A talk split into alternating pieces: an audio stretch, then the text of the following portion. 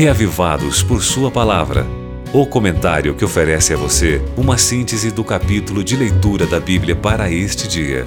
Apresentação: Pastor Valdeci Júnior. E aí, meu querido irmão, tudo bem com você? Você gosta de curiosidades? E de curiosidades sobre a natureza, você gosta? A natureza é uma das formas pelas quais Deus se revela. Outro meio pelo qual Deus se revela são as Sagradas Escrituras. Daí então, quando a gente consegue juntar a curiosidade da natureza com a curiosidade bíblica, a gente consegue um upgrade bem legal na compreensão sobre as coisas de Deus, sabia? Por exemplo, as sequoias da Califórnia estão entre os seres vivos mais antigos e de maior tamanho que existem.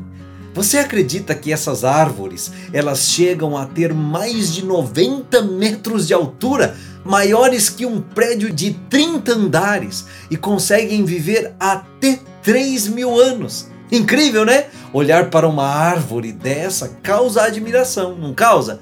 Mas olha, eu vou dizer para você uma coisa.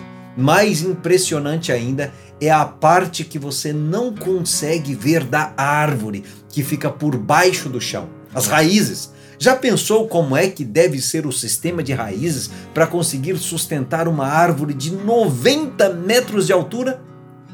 Mas você sabe que a sequoia, ela tem assim um emaranhado tão achatado de raízes que pode chegar a estender-se por um hectare e meio de terra? É, é daí que esse enorme complexo de raízes serve como uma verdadeira âncora que dá firmeza para que a árvore possa suportar enchentes, ventanias e outros ataques da natureza, como por exemplo até terremotos. Que firmeza, hein?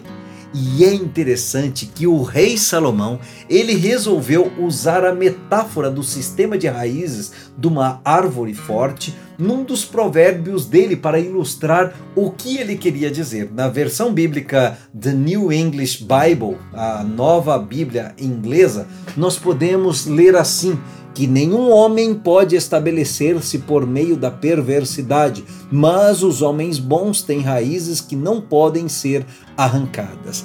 Esse é o terceiro verso de Provérbios, capítulo 12, que é o capítulo que você vai ler hoje e que traz várias outras curiosidades enriquecedoras. Então, por favor, não deixe de fazer a sua leitura bíblica, tá ok?